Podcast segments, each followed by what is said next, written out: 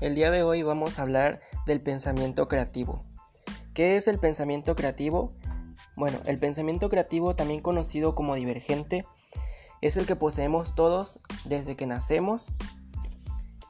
Eh, las personas que piensan de manera divergente pueden tomar partes de su entorno de tal manera que las asocia.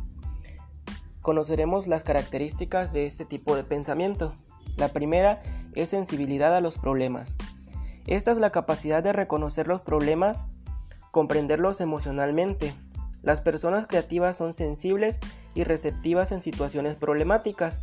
Intentan encontrar soluciones a los problemas de una manera muy inusual. Flexibilidad. Esta capacidad de adaptarse espontáneamente ante cualquier situación que se presenta. Es tener una mente abierta y ser comprensivo, al igual que no tener miedo a experimentar. Originalidad. Tener gran cantidad de ideas brillantes y divertidas, tener libertad de expresar las ideas y no limitar la creatividad. Sin duda, lo original debe ser novedoso y útil. Asociación.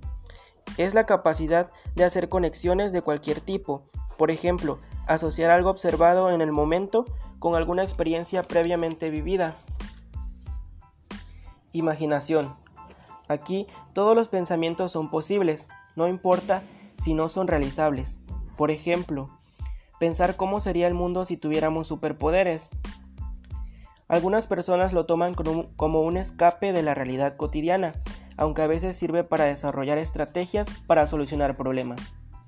El sentido del humor, esta capacidad de optimismo ante la vida, nos permite mirar los problemas desde otra perspectiva, al igual que reír nos hace bien.